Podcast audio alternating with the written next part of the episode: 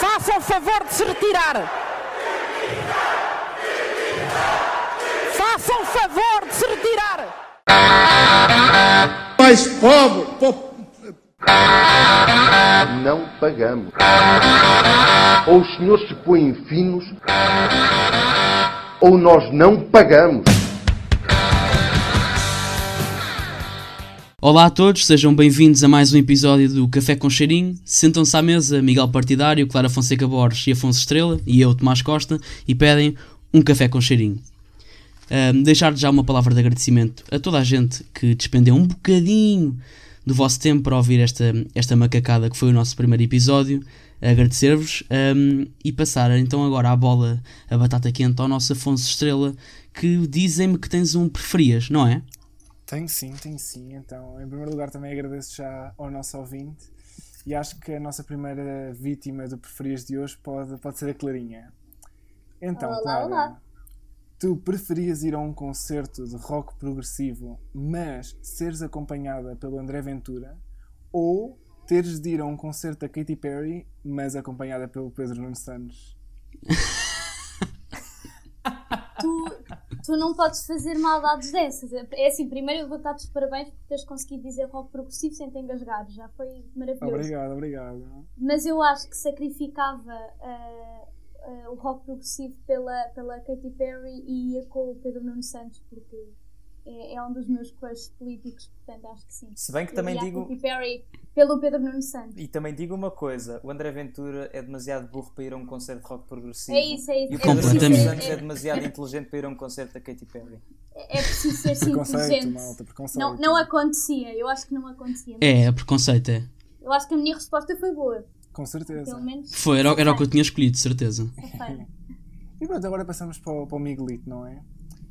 Então, tu preferias ficar super conhecido enquanto ator por um personagem de extrema-direita e por isso ficares conhecido como o gajo de extrema-direita?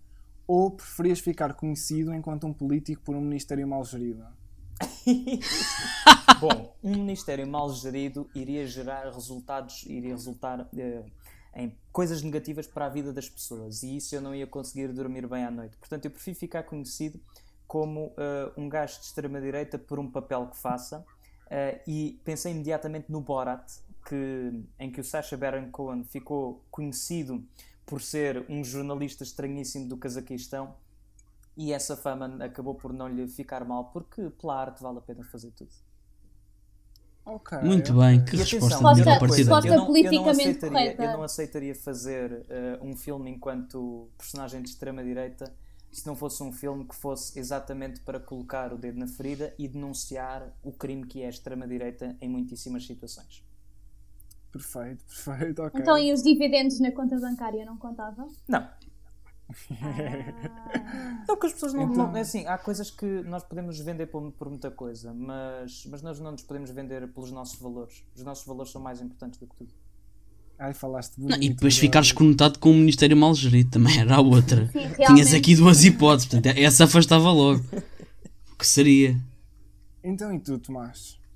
Tu Eu. preferias ter a voz do Tiago Maia enquanto a voz da tua consciência para o resto da vida? ou ter de estar constantemente a acariciar a Cássia do André Ventura até morrer? Ai, sim, muito.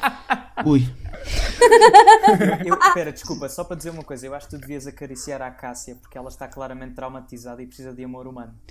eu acho que não só acariciava a Cássia como a levava, como a levava para casa. Eu não a deixava naquela casa.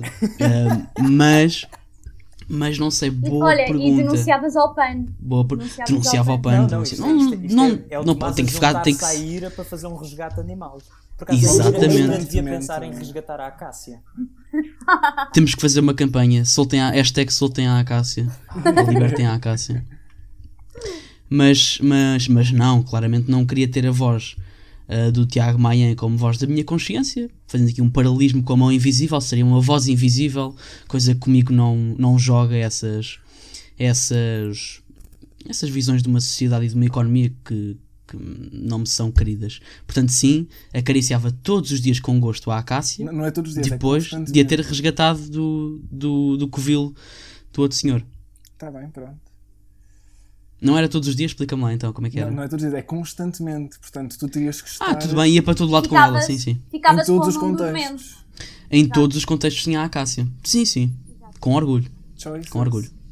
Bem, hoje trago-vos um tema de que é imperativo falar, que é a polémica gerada à volta do recém-eleito Presidente do Tribunal Constitucional, João Copper, ou Coppers, não, não. Se eu disser mal, corrijam-me, sou péssima, desculpem.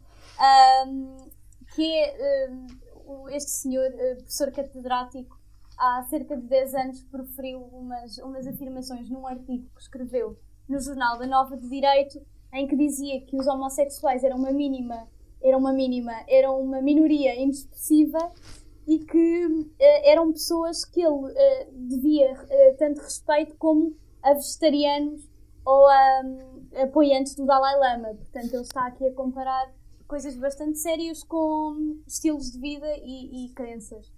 Ahm, por isso, uh, punha à discussão e vou começar por dar a minha opinião, já que, já que aqui estou com o tema na mão, ahm, de dizer que para mim isto é muito preocupante. E, e a verdade é que termos um homem que é a quarta figura do Estado, a quarta figura mais importante do Estado, ahm, de que não sabemos muito bem qual é a opinião sobre este tipo de assunto, porque na verdade ele não se veio de- desmarcar, disse apenas que na altura escrevia uns artigos em que dizia umas, umas coisas menos coerentes e que estava só a provocar porque era um exercício pedagógico, não consigo concordar, porque na verdade exercícios pedagógicos não se podem confundir com ideologia que neste momento pode ser importante para a função dele. Não sabemos se no futuro ele terá decisões em mãos que, que tenham realmente hum, a comunidade LGBT como pano de fundo e, e não se pode confundir uma luta de anos como é a luta LGBT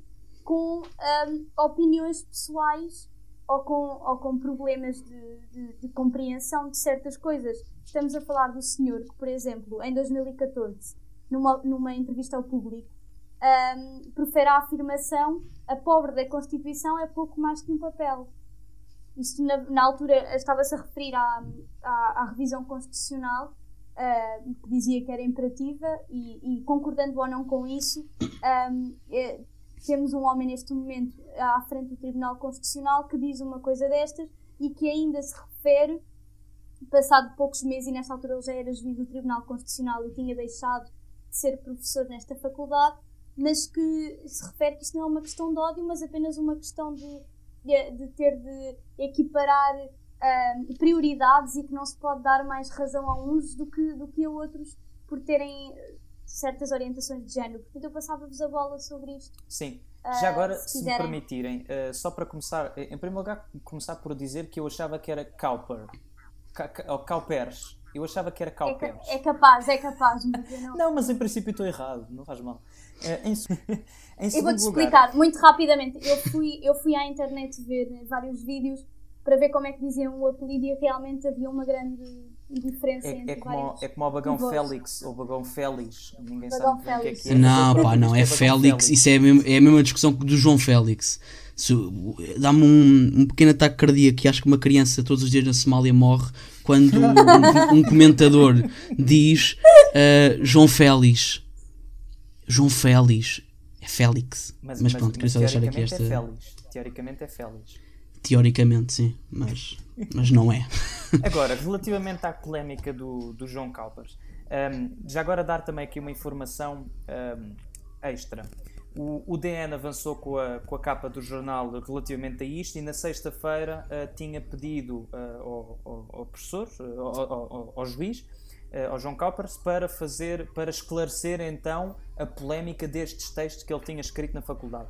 E ele escreveu a sua resposta e acho que entregou no domingo à noite hum, mas que já, já não ia a tempo de entrar na, na edição e, portanto, de ter esse contraponto. Portanto, a edição foi publicada sem contraponto e nesse mesmo dia, horas mais tarde, acabou por ser publicado o contraponto, em primeiro lugar no Expresso e depois difundido por outros órgãos de comunicação social. O que é que se passou na realidade foi o seguinte: hum, ele não escreveu esses textos numa lógica opinativa. Ele escreveu esses textos na página web da faculdade a dizer eh, como, como exercícios pedagógicos com o objetivo de, de acordo ele, de acordo com ele, provocar os alunos, que nem sequer eram propriamente, ele dizia, não eram opiniões coerentes, não, não de acordo com as palavras dele, não, não correspondiam exatamente à, à opinião dele e que tinham o objetivo de provocar os alunos para gerar debate e por isso usava frases sensacionalistas, usava frases provocatórias. Devo dizer-vos que eu, enquanto professor numa, numa escola de, de multimédia, uma escola profissional, um, com alunos que muitas vezes estão desinteressados daquilo que, que são as preocupações sociais, um, também às vezes acabo por recorrer a frases muito sensacionalistas para tentar provocar a adesão deles. Uh, se eu lhes pergunto, Portanto, por exemplo. Tu és, a, tu és a Ana Leal dos teus alunos.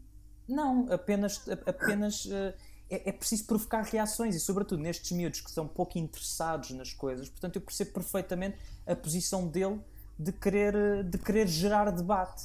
E, epá, e como nós vemos hoje em dia pelas redes sociais, não há nada como uma boa manchete a dizer juiz do Tribunal Constitucional revela-se contra o lobby gay, um, ou não sei quem defende Hitler e diz que o Holocausto é uma mentira. Todas estas frases uh, provocam as pessoas e deixam as pessoas ansiosas para debater e para dar a sua opinião.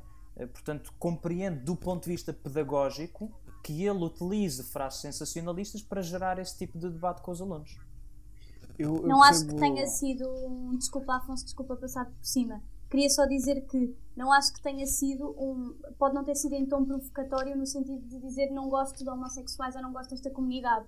Mas podemos sim esperar dele um esclarecimento que corte certa polémica. Então, mas foi, isso, foi, isso, que ele escreveu, esse, mesmo... esse esclarecimento. Eh, ele, ele, exatamente deu o esclarecimento que não foi publicado Me, pelo não, DN. Mesmo nessas declarações, ele não diz que não concordo com isto que disse só que era um exercício polémico. Não, ele, ele nunca esclareceu sobre a sua diz, opinião isto, sobre... Isto, não, isto não, não reflete necessariamente a minha opinião. Não, mas, é, mas eu acho que há, há, há, duas coisas aqui. Em primeiro lugar, há avanços civil, civil, civilizacionais que não devem ser postos em causa nem em, situações pedagógicas. Claro, claro. E depois há um outro ponto que é ele, ele não teve um statement público a dizer sim, malta, eu sou anti-LGBTfobia, eu sou a favor dos direitos homossexuais. Sim, sim, eu acho que, em primeiro sim. lugar, a partir do ponto onde uma pessoa está num cargo tão importante e de tanta relevância no plano nacional, eu acho que o mínimo que se pediria depois de uma, de uma exposição destas é tipo, não, malta, eu, eu, eu não sou mesmo homofóbico, eu de facto luto também pelos direitos dessas pessoas, por isso é, por, por isso é que o texto não faz sentido porque nós também podemos argumentar o contrário. Porque é que ele não escreveu um texto exatamente com argumentos contrários?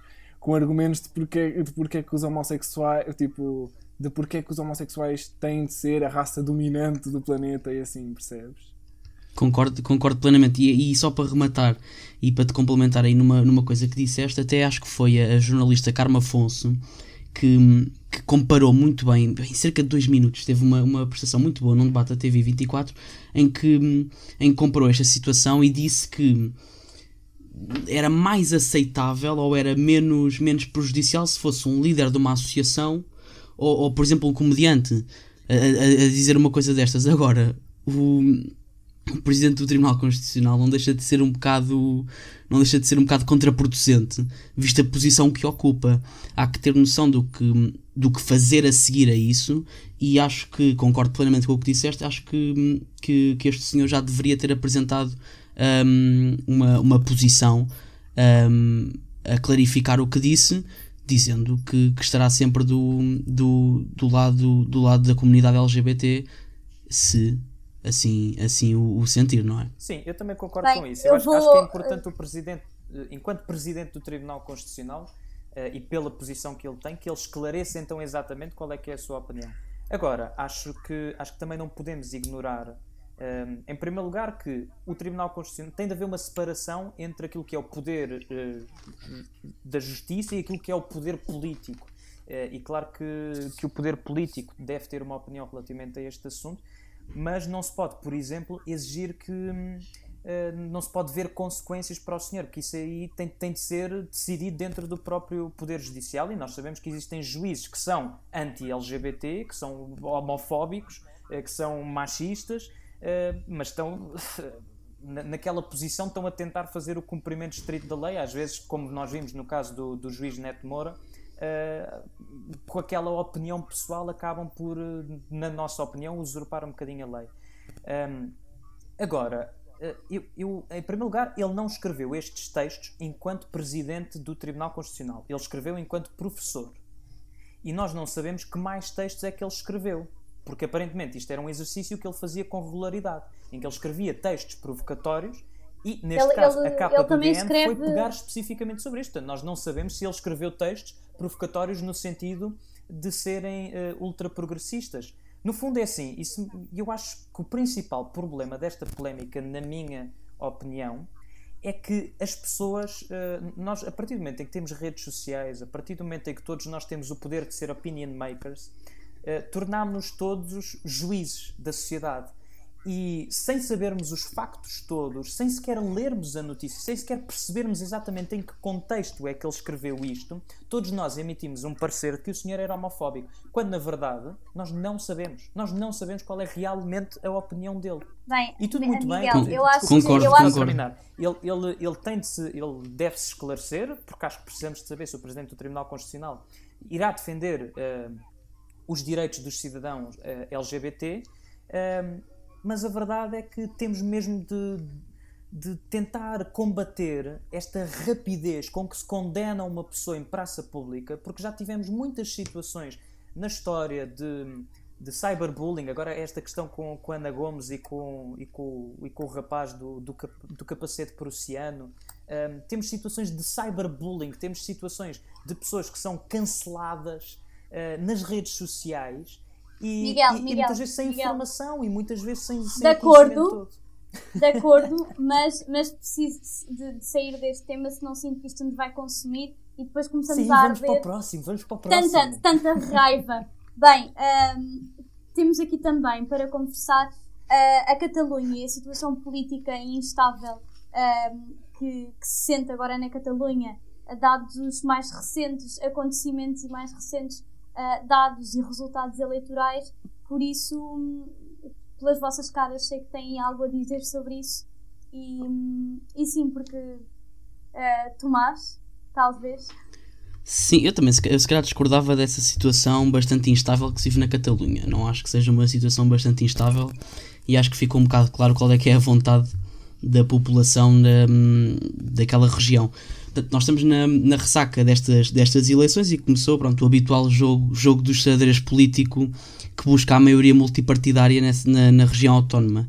Um, são precisos 68 deputados para ter a maioria no Parlamento e hum, de um ponto de partida assistimos à ERC, a esquerda eh, republicana da Catalunha, a liderar estas possibilidades de se formar um governo na, na região autónoma, eh, tendo já contactado a cabeça de lista do Em Comum Podemos para um eventual acordo, acordo parlamentar. Reiterar só que, hum, que esse acordo parlamentar está, hum, está tem algumas reticências e tem alguns opositores ou algumas pessoas que não veem com bons olhos este acordo, hum, nomeadamente hum, a coligação de esquerda, de esquerda a nível nacional, liderada pelo, pelo PSOE de Pedro Sánchez e onde o Unidos Podemos tem, tem o seu vice-presidente que é o Pablo Iglesias.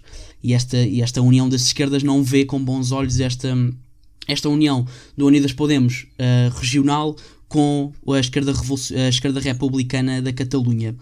Também há reticências por parte do Juntos pela Catalunha, de centro-direita, um, um partido de centro-direita independentista, que diz que só faz um só, faz, só fará parte de um governo que será totalmente independentista, ou seja, o Unidas Podemos não poderia estar nesse governo, uma vez que não tem uma posição clara ou, ou pelo menos muito bem pensada e muito bem estruturada sobre o que é que será a independência da Catalunha.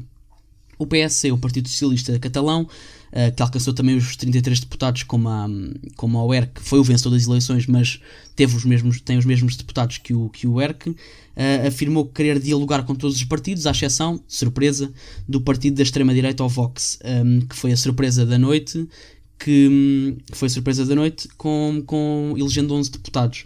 Um, e mesmo assim sublinhar que o PSC, o Partido Socialista, não teria e não terá, não conseguirá formar governo só com partidos constitucionalistas, fique, não, fique, não conseguirá ter os 68 deputados. Por isso, e mesmo então de conclusão, um, a meu ver, o favoritismo vai recair mesmo sobre o ERC, um, que desafiará os Juntos pela Catalunha de centro-direita e a candidatura da Unidade Popular, os anticapitalistas catalãos, um, e vão atingir assim uma soberania independentista no Parlamento, com cerca de 74 representantes, e sublinhar também a cisão clara que existe entre o ERC e entre o PSC e o, e o Em Comum Podemos, que, que o líder do ERC já veio rejeitar completamente a hipótese, sendo que são antagónicos estes dois movimentos, uh, rejeitando a hipótese de uma, de uma união das esquerdas como existe a nível nacional.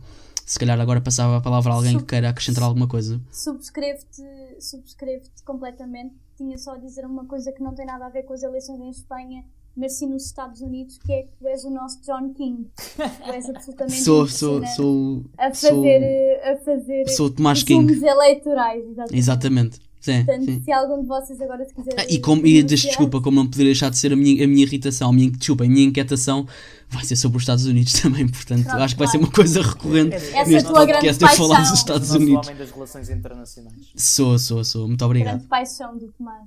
Exatamente. Ahm, bem, Opa. Afonso, Pronto, mas é que em relação à, à Catalunha, mas aqui dando uma, uma perspectiva mais, mais global, desculpa, é, e em relação às esquerdas, de um ponto de vista geral, é sempre muito complicado porque em toda a história, em todo lugar, existe sempre uma grande problemática para, para que as esquerdas se unam e que entendam qual é que é o verdadeiro problema. Nós, Mas neste caso é a independência, só para reiterar. Neste caso é, é- a questão é a independência. É o tão Sim, sim, simples sim. quanto isto. Não, e obviamente que neste caso aqui estamos a, a tratar de um tema mais, mais crucial, mas nós podemos ver em termos históricos desde o início, desde o aparecimento de Proudhon e de Completamente de Marx, acordo. Em que têm ideias que não são propriamente iguais, mas que visam um objetivo comum e nunca se conseguiram unir, nunca, nunca se conseguiram juntar e, e mesmo, mesmo aqui em Portugal nós conseguimos ver uma, uma grande relutância em termos, por exemplo, um acordo entre BE, PCP e PS. Acaba por ser muito complicado. Ahm, portanto, aquilo que eu digo é que eu acho que seria essencial para as esquerdas internacionais se conseguirem unir e conseguirmos ter assim um bocado mais uma frente popular francesa, por exemplo, que teve imensa Hum, Mas sa- sabes que, e tu deves saber claramente, porque és um tipo informado, há muito mais diferenças entre a esquerda, entre as esquerdas do que há entre as direitas, e é por isso que as direitas conseguem coligar-se muito, mas mesmo ou as muito direitas facilmente. aprenderam-se desde cedo a flexibilizarem-se umas com as outras. Eu acho que é mais Com o intuito Eu poder não muito é mais individualistas. Exatamente, Sim, sim, é sim. isso. Eu acho que é muito mais uma questão de querer poder do que outra coisa qualquer. Do que, pronto, tem, tem ali o Miguel a fazer, a, a, a pôr um braço Já ar. agora queria, queria dizer aqui uma coisa.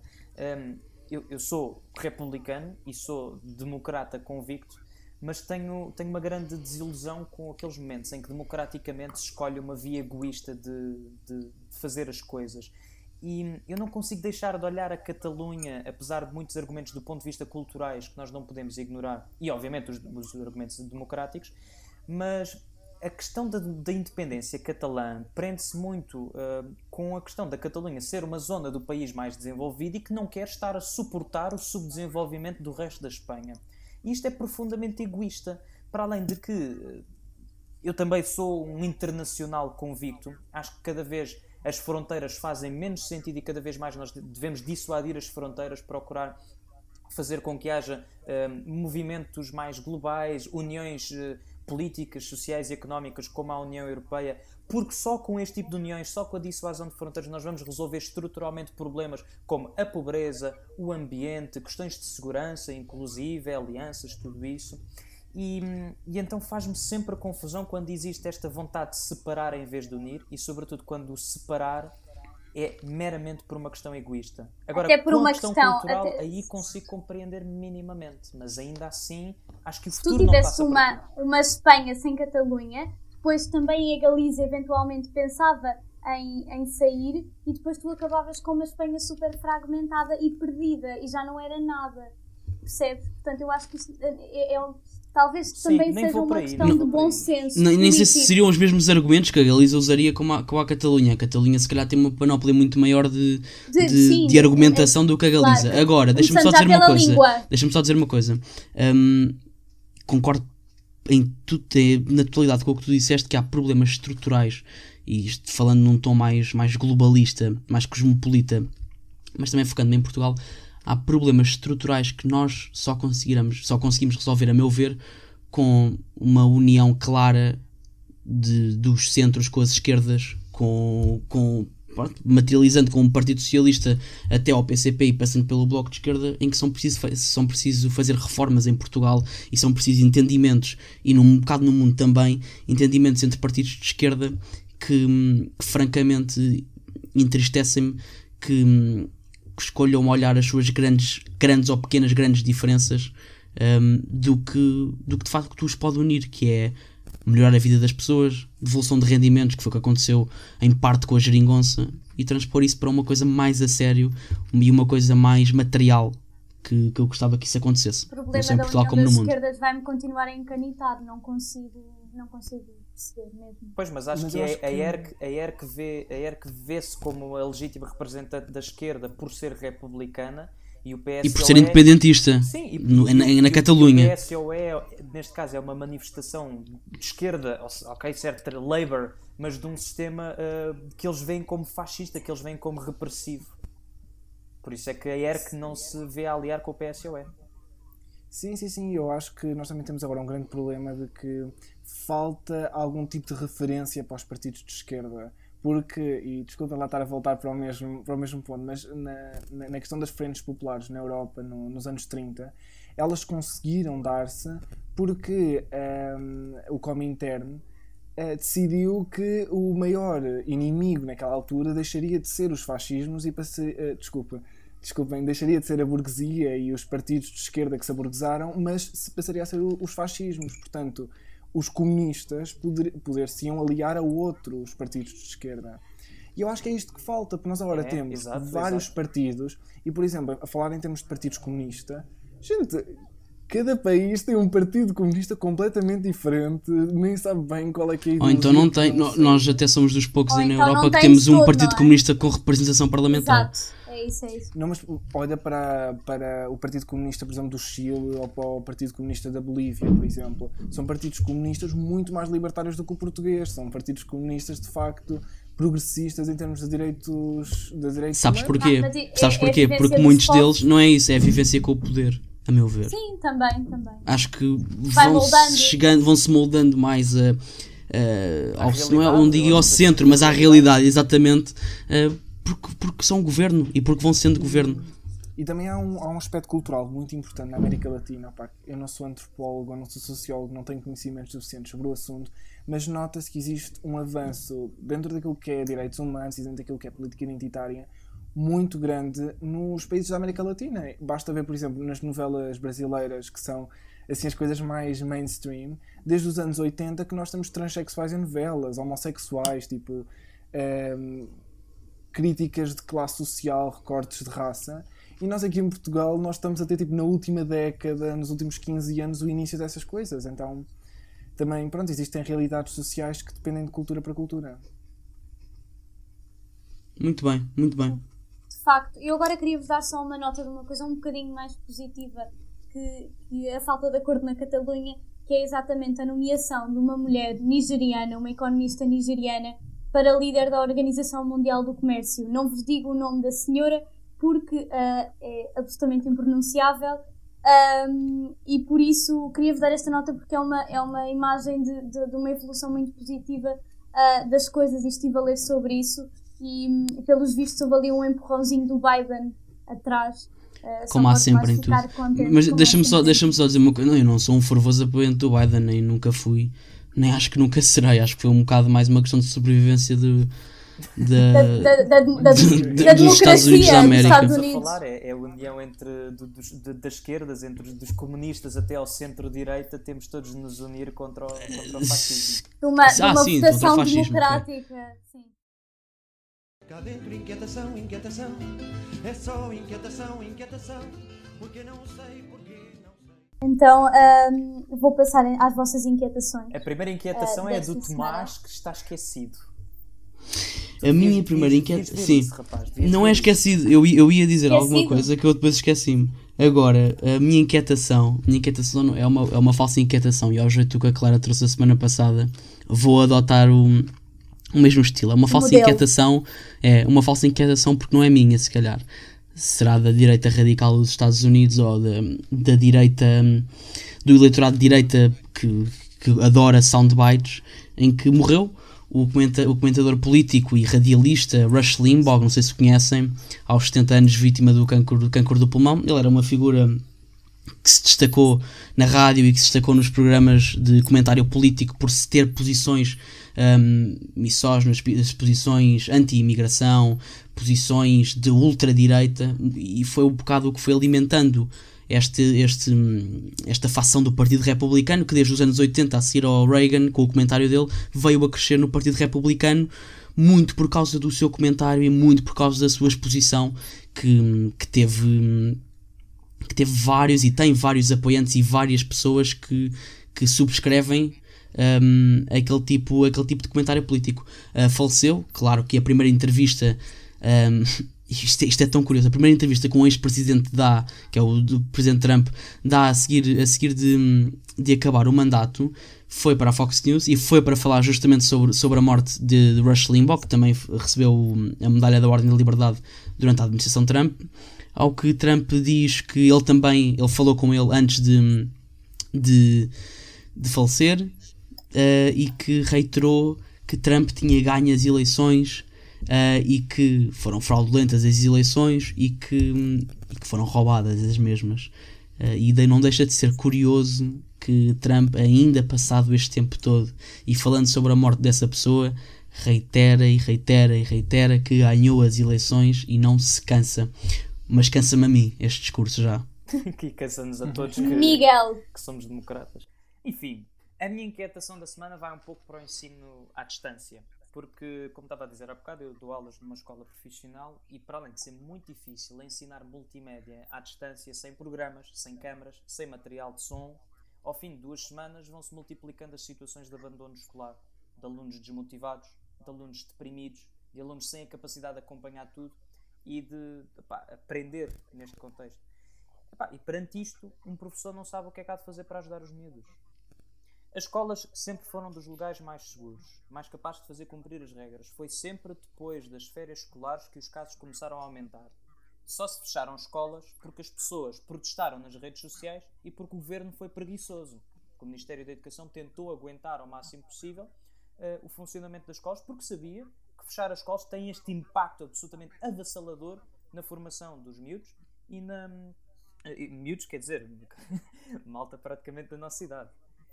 Portanto, eu acho que agora começa a ser tempo de, já que os casos já estão a aumentar, estamos a ter a melhor recuperação da terceira vaga, apesar de continuarmos com, com muitas pessoas em camas de cuidados intensivos, acho que é tempo de começar a fazer testes rápidos, em massa, aos alunos, aos professores e aos funcionários escolares, para começar a abrir faseadamente as escolas.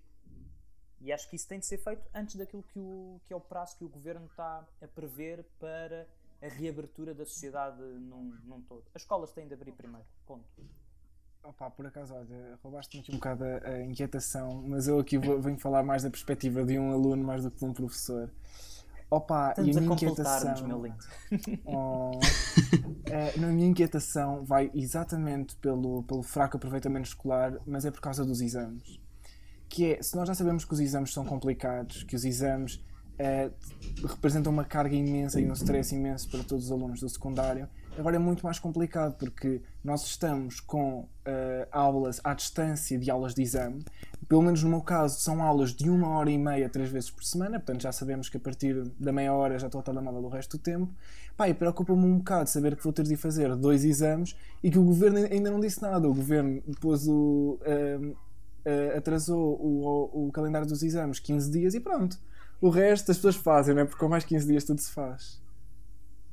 E agora deixo-vos com a minha inquietação, que, que, é de volta à Catalunha, portanto voltamos a viajar para lá, que é sobre o Pablo Acel, um rapper que esta semana foi detido por um, insultar a monarquia.